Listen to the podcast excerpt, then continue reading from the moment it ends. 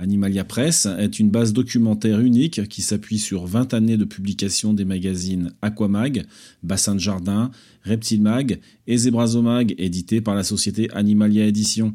Cette base de données documentaire unique est constituée de centaines d'articles et elle est alimentée chaque semaine. N'hésitez pas à vous y abonner. Les podcasts d'Animalia Press accompagnent les brèves publiées très régulièrement sur le site que vous pouvez retrouver à l'adresse animalia-édition au pluriel-magazine au pluriel.com. À bientôt. À l'heure actuelle, peu de reptiles non aviens ont vu leur génome décrypté. Anolis carolinensis a été le premier en 2011.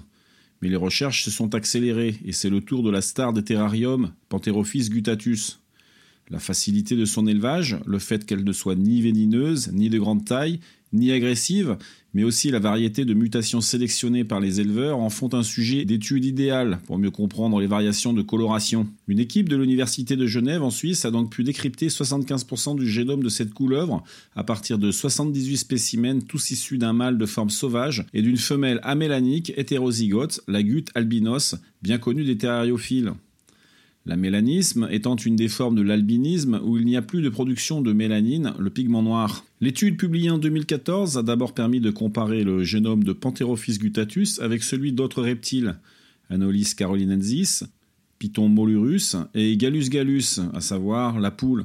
Et oui, n'oublions pas que les oiseaux sont des reptiles.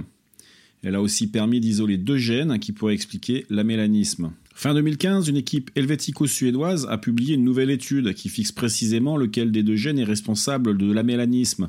Le vainqueur est le gène OCA2, dont l'expression est perturbée par l'insertion d'un rétrotransposon à LTR. Pour nous éleveurs, ça ne change pas la face du monde, ni les pratiques d'élevage.